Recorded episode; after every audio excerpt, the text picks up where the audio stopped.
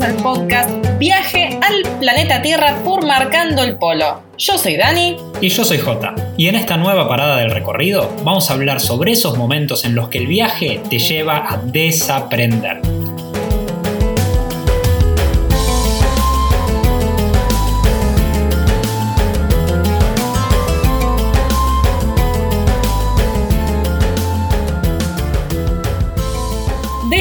Es el tema de hoy, eso que tanto aprendimos en viaje, ¿no? A desaprender lo aprendido.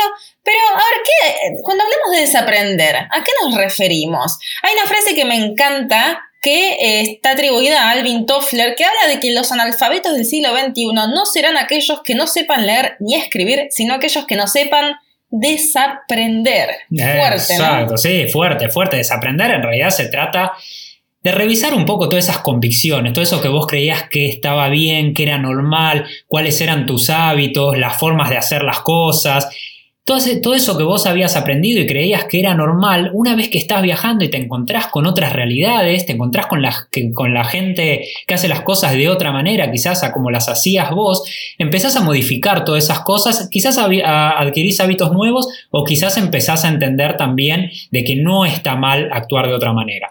Algo que queremos dejar en claro es que desaprender no se trata de borrar y olvidar lo aprendido, no es que todo lo que aprendimos hasta ahora está mal, sino que desaprender se trata a no ser esclavo de ello, a no ser esclavo de eso que entendemos como normal porque crecimos en ese entorno, simplemente por eso. Sí, es, es básicamente es repensar todo lo que uno creía como normal, como veníamos diciendo.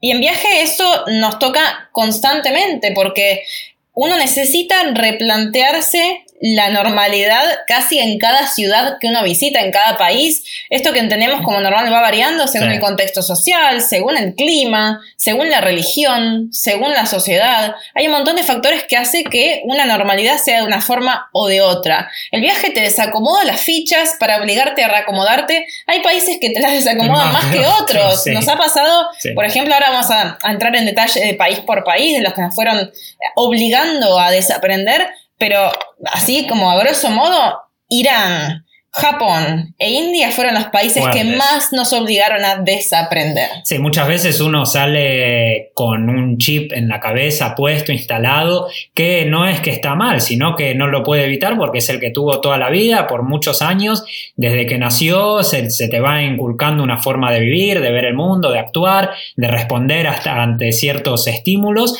y piensan que son los normales y que todo el mundo actúa de la misma manera. Y entender también esto en relación a lo que estaba diciendo J recién, que entender, tener esta humildad, ¿no? De aceptar que nuestra normalidad no es la única posible, que porque nosotros hagamos las cosas de una forma no quiere decir que sea la mejor. Exacto, hemos conocido un montón de gente en viaje que era completamente lo opuesto a esto, que, que viajaba y se la pasaba quejándose de todo porque las cosas no funcionaban como ellos esperaban Caso clarísimo en los países estos que mencionamos, donde la, realidad es muy distinta a la nuestra, la forma de actuar es muy distinta a la nuestra.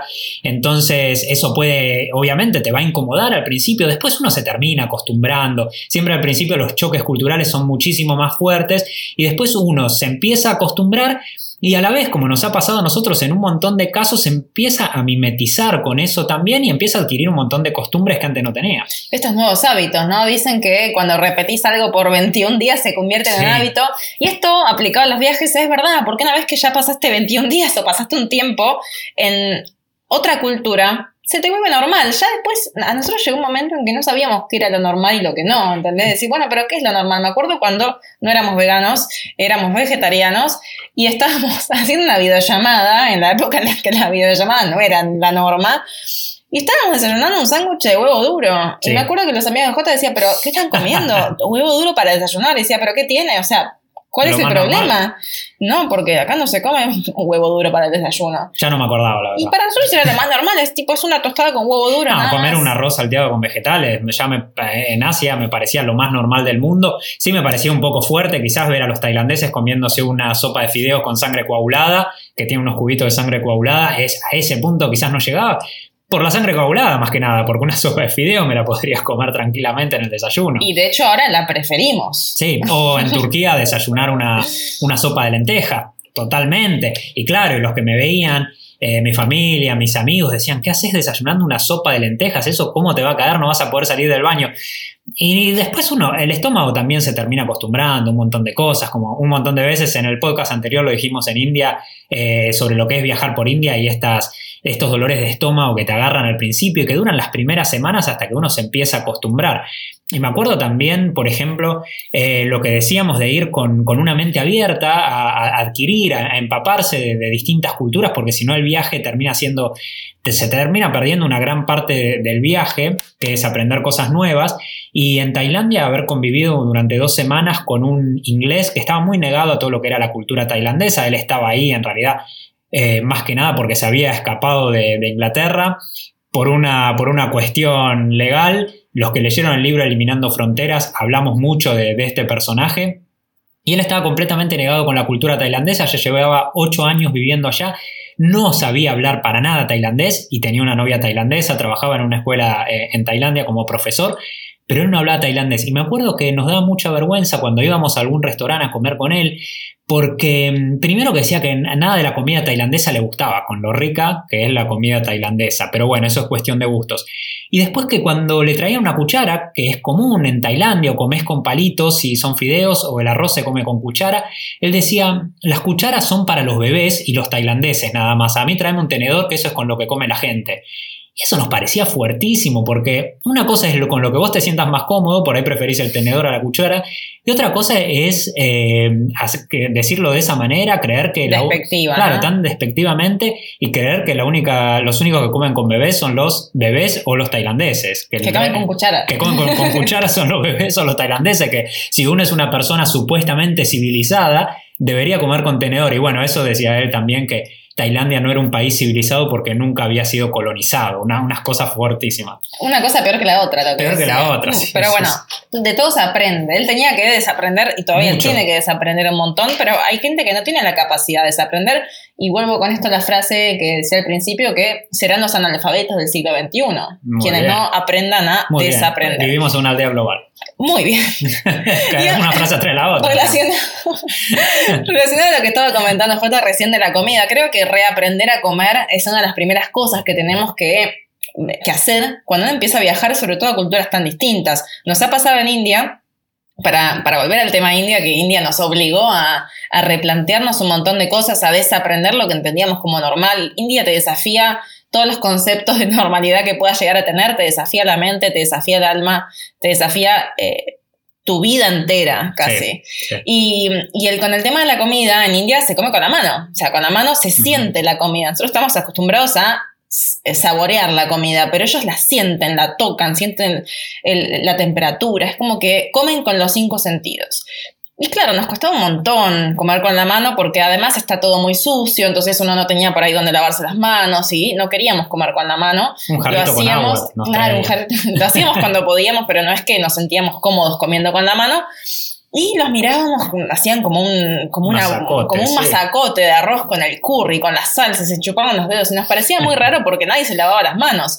Ahora en tiempos de COVID me imagino que sí se las lavarán. No sé, pero en India no sé si cambia esto. Mm, para ponerlo en perspectiva, así como nosotros mirábamos fascinados a los indios, que no son, eh, que no se llaman hindúes, eso está en el otro podcast.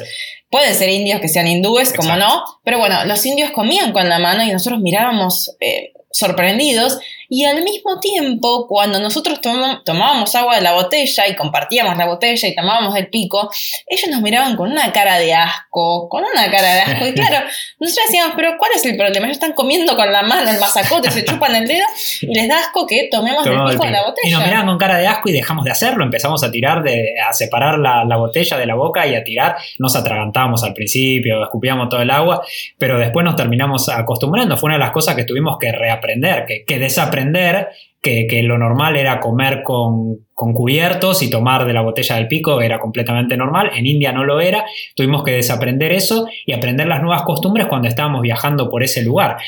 Y hablando de, hablando de la comida, lo que veníamos diciendo al principio, de la comida de India, más las primeras semanas que te hacen ir al baño y también tenés que desaprender ir al baño en India. Esto es muy loco, ¿no? Porque es algo que comer y ir al baño son cosas que haces todo el tiempo Y a nosotros nos pasa que hay gente que nos dice, yo quiero viajar a Asia, pero a mí lo que me frena son los baños. Y decimos, pero no puedo creer que te frenen los baños. Hay tantas cosas que te pueden frenar y te frenan los baños.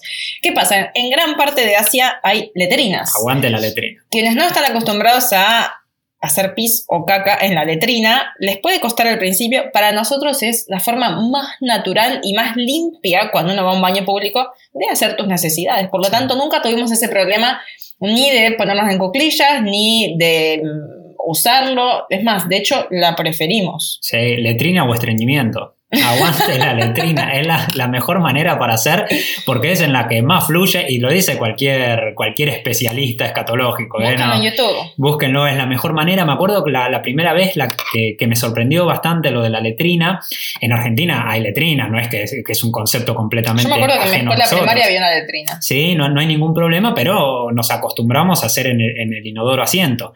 Y me acuerdo estar en Jaisalmer, en, en Rajasthan, en India, y llegamos al lugar donde nos íbamos a alojar. Siempre nos alojamos en lugares bastante económicos, ningún tipo de, lujo oriental.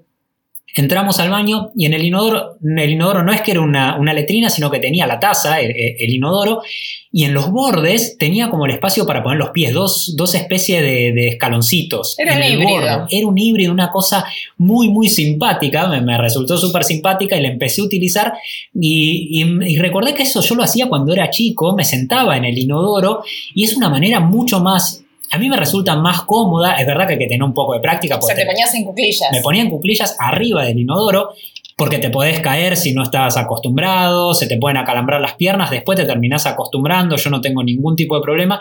Y al día de hoy, muchísimos años después, sigo haciendo como cuando era chica, me pongo arriba del inodoro, siempre asegurándome que el inodoro esté bien firme, que no tenga problemas de, fijación, porque se te, te puedes ir para cualquier lado y te puedes matar. Pero eh, veo la diferencia enorme entre hacer sentado y hacer en cuclilla. Esto es algo a tener en cuenta y sobre todo lo que comentaba Jota de que asegurarse de que esté bien pegado al inodoro, si no puede ser una tragedia. Pero no es, un, no es, un, podcast sobre el inodoro. No, por supuesto. y acá me... Llevando esto a desaprender, ¿no? Sobre este tema, yo me acuerdo en Nueva Zelanda que trabajábamos en una procesadora de bulbos de lilas, de las flores, ellos vendían los bulbos, y me acuerdo que en el baño había un cartel pegado en la puerta que decía, por favor, no Em, no apoyar los pies sobre la tabla del inodoro, así como decía J. Era claro, porque había muchísimos asiáticos trabajando ahí y no sabían ir al baño de nuestra forma. O sea, lo contrario, ellos no sabían ir al baño sentándose, además de que en un baño público no te vas a sentar. Por lo tanto, por eso decía que me parece mucho más limpio ir a una letrina, porque si igual uno no se va a sentar, para eso mejor la letrina. También el tema de, limpiarse, para los, para los indios, limpiarse primero con la mano derecha les parece una cosa totalmente impura. Las cosas, justamente las cosas impuras se hacen siempre con la mano izquierda, por eso nunca se come con la mano derecha y nunca se limpia, nunca se come con la mano izquierda, perdón, que es la mano para las cosas impuras, y uno nunca debe limpiarse cuando va al, man, al baño con la mano derecha, sino que lo debe hacer con la mano izquierda, que para las cosas impuras. Después que no haya agua, nosotros en Argentina acostumbrados al bidet, algo que, es que está en Argentina, pero no, no, se usa ampliamente en el mundo. Pero en India, que en India y en un montón de países más de Asia, en Nueva Zelanda, en Australia, un bidet o agua en el inodoro, rarísimo, es papel higiénico y en India ni siquiera a veces papel higiénico, así que uno lleva siempre su, papel encima. Ir al baño fue una de las cosas que tuvimos que desaprender. Lo primero, o sea, las necesidades básicas, comer e ir al baño son las primeras cosas que uno tiene que reaprender cuando viaja por Asia en general. Acá estamos hablando de India, pero es en Asia en general.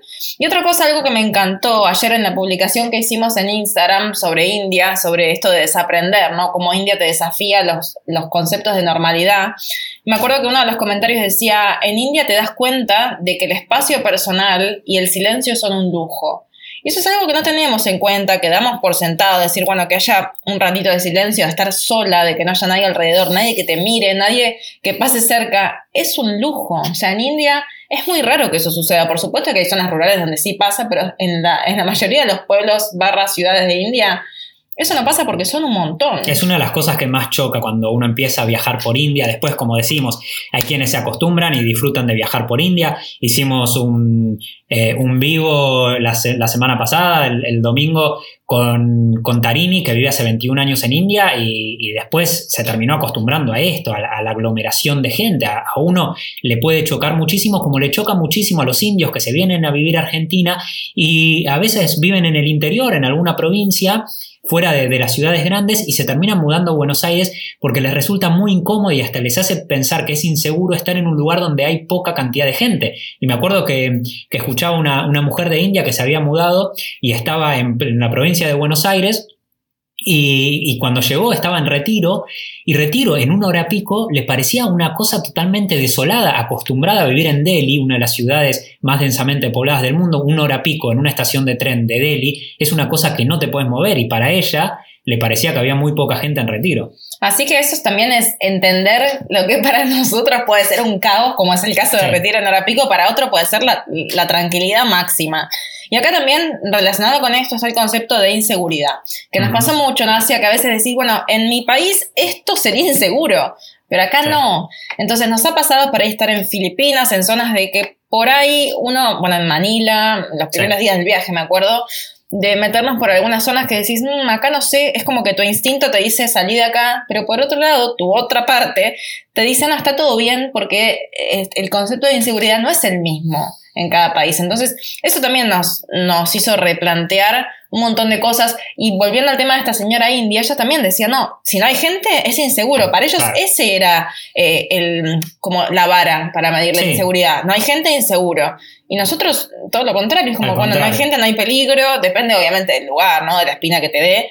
Pero aprendimos a confiar en nuestro instinto y no quiero, toco madera, no quiero decirlo muy fuerte, pero en los ya más de 10 años que tenemos viajando por el mundo nunca nos pasó nada, por lo tanto siempre hay que confiar en el, instinto, en el sexto sentido que todos tenemos. Y em, volviendo al tema de, los países que más nos obligaron a desaprender, si bien India creo que lo ponemos en el podio y creo que cualquiera que haya viajado por India piensa de esta forma porque India es como viajar a un mundo paralelo, pero si hablamos de mundos paralelos oh. al, así al mismo nivel que India tenemos a Japón. Japón también es un mundo paralelo y es lo podría ser la antítesis de lo que es India. No por, no por la densidad de población, Japón también es uno de los países más densamente poblados del mundo, sino por el bullicio que hay entre esa gente. es muy loco, es muy loco esto, perdón, eh, porque uno dice, bueno, India es así porque hay mucha gente, que son muchos, ¿no? Ellos lo justifican, bueno, es que somos tantos. Bueno, como en China. En China también, es que, es que somos tantos, pero Japón es la prueba de que no es una cuestión de cantidad de ah, gente. Es una cuestión completamente cultural. A nosotros en Japón recuerdo muy bien un día que estábamos con un chico en Kioto que nos estaba alojando por Couchsurfing y con una chilena íbamos los cuatro en, el metro hablando, nosotros hablando como latinos, fuerte, rápido, mucho. Para nosotros era lo más normal del mundo y, y no nos damos cuenta que el resto del vagón estaba prácticamente en silencio. Incluso los japoneses cuando les suena el teléfono en el vagón lo cortan o, atienden y hablan muy muy bajito le dice, perdón, disculpa, estoy en el tren, te tengo que cortar para no molestar al resto de los pasajeros. Y nosotros hablando como si nada, habíamos llegado hacía muy poco a Japón, los tres, nosotros dos y la chilena, y veníamos hablando como si nada. Y el japonés en un momento nos dice que nos dijo una frase que nos quedó muy grabada, que nos dijo talking talking is not good, silence is good hablar mucho no es bueno, el silencio es bueno. Y ahí nada, nos quedamos callados, no hablamos más hasta llegar a la casa, pero para el japonés que nosotros habláramos, para él era una vergüenza. Nos quedamos callados, pero con una revolución interior, porque no podíamos creer esto de que para nosotros, eh, con nuestra mentalidad occidental, si vamos en, no sé, en un transporte, sea cual fuera, y estás viajando con más gente y no les hablas Decías como, ¿qué pasa? Qué raro. Es incómodo. Es incómodo. Y ahí entendíamos que para ellos el silencio no era incómodo. No solamente que no era incómodo, sino que hablar era lo incómodo. Exacto. Y que lo pusimos incómodo a, nuestro host de Couchsurfing sin quererlo. Entonces, en viaje, cuando uno viaja por culturas totalmente distintas y opuestas, sin quererlo, uno siempre va a hacer algo que lo moleste al otro, que es imposible, por más respetuoso que uno intente ser, es imposible no mandarse alguna. Uno puede leer un montón, mirar un montón de documentales, eso te, prepara muchísimo antes de, llegar a un lugar y las cosas que pueden ser vistas como una falta de respeto en otro lugar, lo que, para nosotros pueden ser normales, como puede ser en un lugar de playa andar en cuero, eh, cosa que hacen la mayoría o muchísimos occidentales cuando van a lugares tropicales en Asia y para los asiáticos es visto como una falta de respeto, una persona andando por la ciudad en cuero les parece, eh, les parece algo gravísimo y para, para, el occidental que no está enterado de esto le parece lo más normal del mundo. Y en muchos lugares incluso el pantalón corto. El pantalón corto en, en Medio Oriente es algo, bueno, no solo en Medio Oriente, en muchas partes de Asia, en India también, ver a un adulto con pantalón corto es rarísimo. El pantalón corto lo usan solamente los nenes como pasaba también en, nuestra cultura varios años atrás, en la época de mi abuelo, por ejemplo. Y de mi papá, yo me acuerdo que mi papá tenía fotos de short de nenes y después ya después nunca más, nunca más. Y esto no, lo, del silencio nos lo preguntan mucho cuando nos dicen, bueno, pero cuando viajas a dedo en un país donde no hablas el idioma, ¿no es incómodo ir adentro del auto cientos de kilómetros con alguien que no, con el que no te puedes comunicar. Y en Japón aprendimos que no, desaprendimos eso justamente, que no necesariamente había que estar hablando todo el tiempo con alguien que no conoces, sino que a veces silence, silence is good, eso nos decían los japoneses, y ellos podían ir todo el viaje sin hablar y eso era lo más cómodo para ellos. Y a veces entender que al principio, yo me acuerdo sobre todo en China, que eran viajes para ir de 4 o 5 horas, China es enorme, las distancias son gigantes, y estar 5 horas con alguien en el auto o con más de una persona sin hablar y decís como qué raro esto, o sea, no, sé, tendría que decirle algo, mostrarle algo, no sé, hacer algo, algo, pero no. Un ruido. Y después nos dimos cuenta de que eso les ponía incómodo, o sea, en, empezar una conversación forzada les ponía incómodo porque no hablaban inglés, porque por ahí hablaban poquito y tenían que hacer un esfuerzo para entendernos. Y que para ellos lo mejor, de lo mejor del mundo, era que nos quedáramos callados. Lo que tuvimos también que desaprender en, en Asia, en gran parte de Asia, especialmente en todo lo que es la Asia de influencia china, de la cultura china, todo lo que es extremo oriente, hay algo que ellos llaman eh, perder cara. Perder cara es hacer quedar mal a alguien adelante del resto de la gente. Y en inglés es muy común también. Sí, losing, face. Es muy común, nosotros no tenemos ese concepto, sí hacerle pasar vergüenza a alguien, pero ellos lo llaman perder cara, especialmente a alguien que tiene un estatus alto, puede ser un profesor, un médico, un profesional de lo que sea, un, un, adulto, alguien mayor, hacerle perder cara delante del resto de la gente está muy, muy mal visto y esto tuvimos que desaprenderlo, pues se trata también muchas veces de esconder tus sentimientos, no mostrarlos. Si uno está enojado especialmente, no mostrar el enojo en público, porque eso te hace ver mal a vos, que sos una persona que, no puede mantenerse en sus cabales, que no tiene sus, chakras balanceados, y también va a hacer eh, a la otra persona hacerle pasar mucha vergüenza delante del resto. Por ejemplo, a ver, para llevarlo a un plano más eh, concreto, por ejemplo, vas a un restaurante y te traen la comida mm, fría o algo que vos no pediste o está mal tu pedido, queda mal para ellos decirle, llamar a la camarera o quien fuera y decirle, mi plato no está correcto, o este está mal cocido, o quiero que lo lleven a la cocina y lo hagan otra vez. Para nosotros es totalmente correcto y aceptado, no queda muy bien en el restaurante, pero se hace. No te vas a quedar con un plato que no pediste o con algo que está mal. Pero ahí es algo que está totalmente no prohibido, pero sino mal visto. Y los japoneses son quienes llevan la bandera de este concepto, quienes más, más lo aplican, sin dudas. El japonés es muy introvertido, es muy callado también, es muy tímido en nuestros ojos y les resulta muy chocante la actitud que nosotros tenemos de por ahí frenar a cualquiera en la calle para preguntarle algo eh, o, eh, el tema del enojo es algo que les parece aberrante y, y uno aprende cuando está en Japón a tratar de contener esa ira, decir, bueno, en momentos que por ahí uno quiere enojarse como nos enojaríamos o, o, tiene que expresar ese sentimiento como lo haríamos si estuviésemos en nuestro país, en Japón hay que guardarlo porque nadie lo hace y te lleva a, no te va a dar ningún tipo de resultado mostrar un enojo. Exacto, y nosotros nos costaba entenderlo, decía, pero si vos vas a comer, ¿cómo no te vas a quejar? ¿Cómo no te vas a decir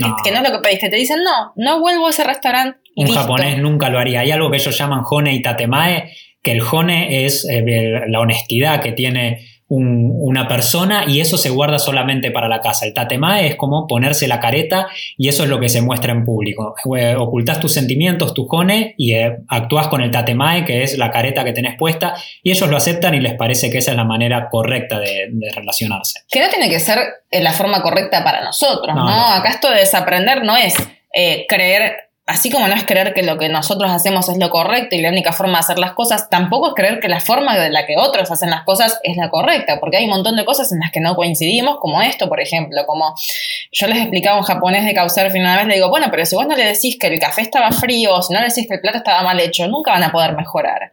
Y ellos me dicen, sí, lo que pasa es que no se lo podemos decir porque lo haríamos perder tanta cara que es una vergüenza. De hecho, eso es lo que genera un montón de suicidios en Japón. Sí, un bueno, además de un montón de, de otros factores, pero esto de cuando alguien pierde tanta cara, que comete un error muy grave en alguna empresa, no puede soportar esto y llega incluso hasta límites como suicidarse. Entonces esto es algo muy, muy grave y que nos cuesta llegar a entender. Pero es, es típico de la cultura japonesa y, y también de la, de la, cultura de Extremo Oriente. En Asia aprendes y desaprendes todo el tiempo. Por eh, eso nos encanta Asia y por eso seguimos volviendo. Por eso eh, son tan fuertes los, los, los, choques que uno tiene cuando está viajando por Asia que no, en, en lo personal nunca dejamos de, de, tener ganas de seguir volviendo a Asia. Por ejemplo, me acuerdo la primera vez que llegamos a Vietnam, si bien ya habíamos viajado por países de Asia, intentar cruzar la calle en Vietnam fue una cosa que dijimos, bueno, acá es como si nunca hubiésemos cruzado la calle en nuestra vida, lo que pensamos nosotros de esperar a que el semáforo se ponga en rojo, acá no existe. Uno vuelve a tener ocho años y te acordás de tu mamá que te decía, mira bien para los dos sí. lados y espera que no venga nadie para cruzar. Y ahí decís, bueno, pero lo que yo tengo entendido para cruzar la calle acá no aplica porque no cruzo nunca. ¿no? Y los locales nos miraban y decían, pero crucen, ¿qué les pasa? Y nos decían, no, simplemente tenés que empezar a caminar y dejar que los autos te esquiven. Importante, velocidad constante. No empeces ahí con miedo, que frenas, que retrocedes, porque ahí es cuando te, te pisan. Puesto. Y era, bueno, clarísimo me quedó cómo cruzar la calle. Y bueno, simplemente nos mandamos. Y lo que hacíamos era, bueno, esperemos a que cruce gente, cruzamos todos en, en, en patota y ahí es la forma de cruzar la calle. Entonces, esto de reaprender a, a cruzar la calle, de que si vamos con nuestro chip, con nuestra forma de cruzar, no cruzamos nunca. Sí, no, no, no, no vas a cruzar, te vas a quedar ahí. Hay un montón de cosas que, que, aprendimos viajando por el sudeste asiático. Me acuerdo de haber llegado a Indonesia y que íbamos a, a, comer algo, a tomar un té. Ahí es muy común comer con té.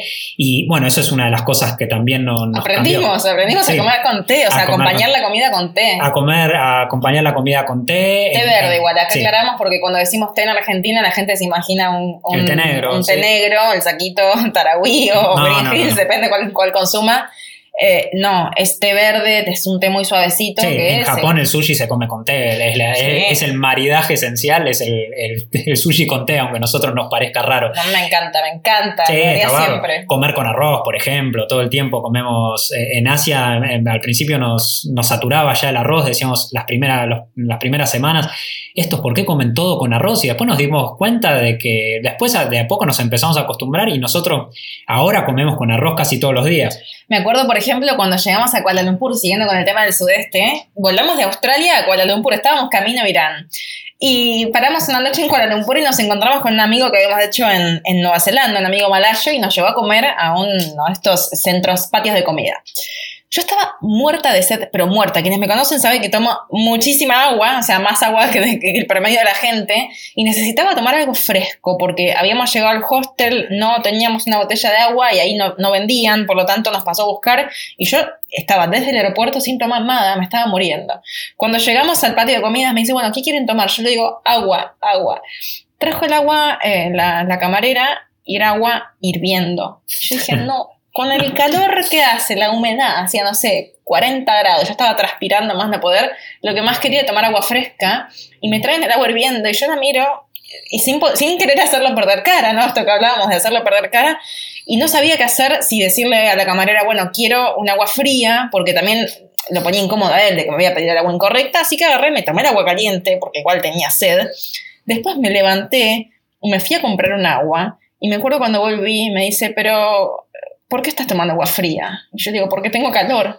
Me dice, no, es que el agua fría te hace mal, tenés ah. que tomar agua caliente. El concepto chino eh, dice que el concepto chino de, del yin y el yang, de tener el yin y el yang balanceados, y esto hace el agua fría, la, lo, las cosas que son extremas, como algo muy frío o algo demasiado caliente, hacen que se te desbalanceen y dicen que es especialmente perjudicial para las mujeres eh, tomar agua demasiado fría. Y ellos no podían entender cómo nosotros cuando hace mucho calor preferimos tomar agua fría. Nos íbamos, me acuerdo muchas veces a los supermercados a buscar en la heladera agua y las heladeras estaban apagadas. Porque y, nadie la compra. Claro, fría. y no es que las apagaban para, para ahorrar, sino que las apagaban porque nadie quería comprar el agua fría. Y hablando del té, de esto de comer con té, también ahora volamos hasta Irán. Me acuerdo en Irán la, las veces que tuvimos que padecer tomar té en Irán.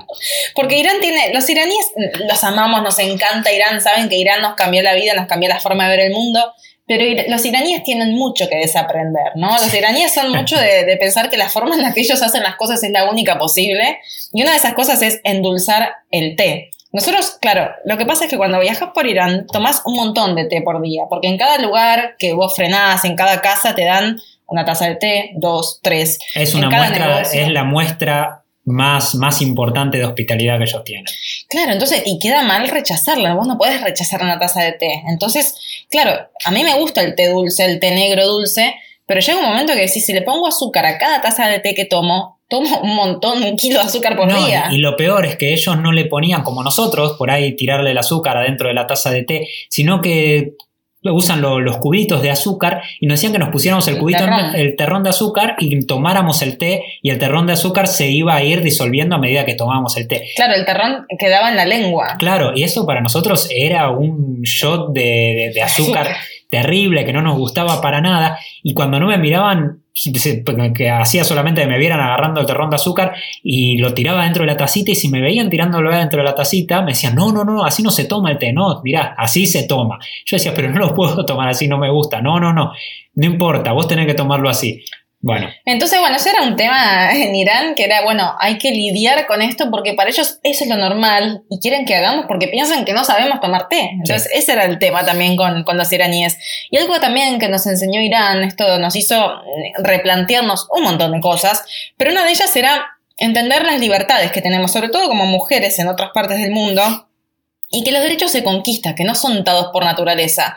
Hay un montón de, de, cosas que damos por sentadas cuando vivimos en un país libre, lo digo entre comillas porque ningún país es totalmente libre, pero por ejemplo, no sé, poder hablar mal de nuestro presidente en redes sociales, estemos de acuerdo o no con el político de turno, es algo que en Argentina, por ejemplo, podemos hacer y nadie nos va a meter preso ni vamos a estar en peligro. Por eso en Irán eso es un delito penal, eh, les puede costar la vida. O salir a la calle con la ropa que se nos dé la gana tapadas como en realidad uno tiene un, una presión social, ¿no? Acá hay otro tema también que sería para otro podcast, pero si yo quiero salir a la calle en bikini, nadie me va a decir nada en contra, ¿entendés? La gente por ahí obviamente va a decir otras cosas, pero no hay ninguna ley que me lo prohíba. Entonces, entender que las libertades son relativas y que son derechos ganados. En Irán lo tenían y lo fueron perdiendo. Entonces, darnos cuenta de todo esto para valorar lo que tenemos. O hacer una protesta sin que te deporten del país. Exacto. Hemos conocido muchos iraníes deportados simplemente por protestar contra su gobierno. En Turquía estuvimos algunos días en la casa de, unos chicos iraníes que ellos estaban ahí deportados porque habían hecho una protesta contra el gobierno, los, los habían eh, agarrado, lo, obviamente los, los, torturaron y después los deportaron del país y no pueden volver nunca más a su país simplemente por estar en contra de, de la dictadura religiosa que tiene, que tiene Irán. Esto no es solamente que pasa en Irán, sino que pasa en un montón de lugares del mundo. Entonces, cuando vemos por ahí un piquete, ahí por la 9 de julio, en el obelisco, en el Congreso, yendo a Plaza de Mayo, eh, y decimos, bueno, ¿qué bajó en otro piquete? Obviamente, yo también lo digo un montón de veces, depende cuál sea la causa, esté a favor, esté en contra, pero el derecho que tenemos de poder ir a protestar contra lo que no nos parece justo, estemos de acuerdo o no con la gente que va a protestar, es algo que tenemos que valorar. No podemos mencionar todas las cosas que desaprendimos viajando por Asia porque sería interminable esto. Por eso siempre decimos la mejor escuela, la mejor manera de, de desaprender es viajando, es, ir a esos lugares y no solamente viajar, porque el hecho de viajar ya de por sí por solamente moverse de un lugar al otro, no va a hacer que vos puedas incorporar un montón de cosas, un montón de conceptos, o que rompas estructuras y, salgas de, del molde que tenías, sino que hay que hacerlo de una manera mucho más consciente, con la mente abierta y, escuchando principalmente, escuchando por qué la, la, gente de otros lugares, de otras culturas, hace las cosas de una manera distinta a la nuestra. Esa es la única manera de poder analizarlo, de poder entenderlo. Como dijimos antes, no quiere decir que, que uno vaya a hacerlo así para el resto de su vida, sino que al menos podemos aprender, podemos entender por qué se hacen las cosas de otra manera en otros lugares. Y entender que hay otras formas de hacerlo y que todos son igual de correctas, ¿no? Entender que lo normal es relativo. Y sobre todo creo que el mensaje que más nos llevamos de esto de desaprender y de viajar es que a pesar de todas las dificultades que uno pueda tener, siempre, pero siempre hay un motivo por el cual sonreír. En Asia eso lo vemos todo el tiempo. Así es como llegamos al final de este recorrido de hoy. Si querés la seguimos en Instagram, nos encuentran como arroba marcando el polo. Muchas gracias por acompañarnos en este recorrido y nos vemos en el próximo episodio de este viaje al planeta Tierra.